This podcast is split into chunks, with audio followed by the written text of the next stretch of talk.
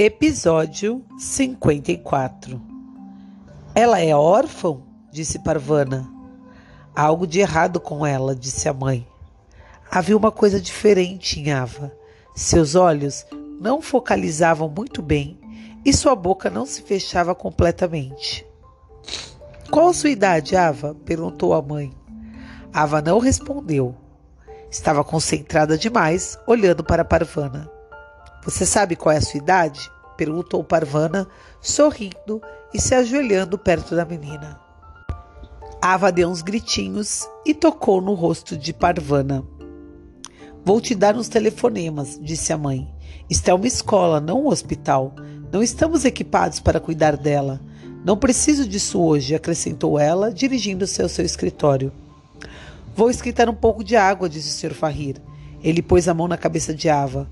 Com certeza um banho seria bom, acrescentou. Ele sorriu para Parvana e saiu. Parvana trouxe um pouco de água e um pedacinho de pão.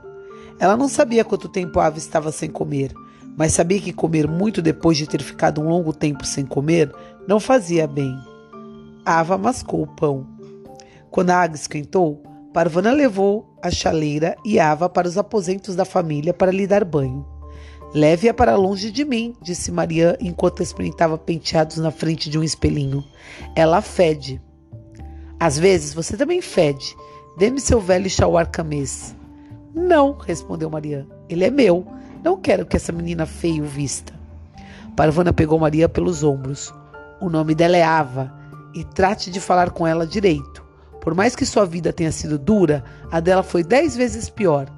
Dê-me o velho chauar camês, senão eu vou dar a Ava o seu novo.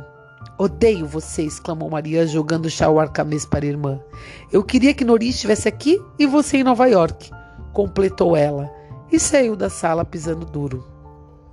Ela é uma garota muito legal quando está dormindo, disse Parvana Ava com um sorriso. Vamos deixar você limpinha.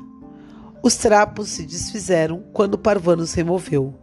Eles estavam podres, mal cheirosos e não se podia aproveitá-los. Quando a sujeira saiu da pele da criança, Parvana fez uma terrível descoberta. Havia cicatrizes no corpo da menininha, marcas redondas de queimaduras feitas com cigarro encostado à sua pele. Cicatrizes com a forma de arame farpado em volta de seus punhos e tornozelos. Alguém feriu você, sussurrou Parvana. As cicatrizes eram antigas, não recentes, mas Parvana teve o máximo de cuidado ao esfregar um pano ensaboado na pele de Ava.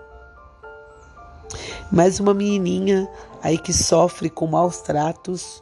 O que, que vocês acham que vai acontecer? A mãe da Parvana vai entregar a Ava para o hospital ou vai ficar com ela? Conta para Nalu.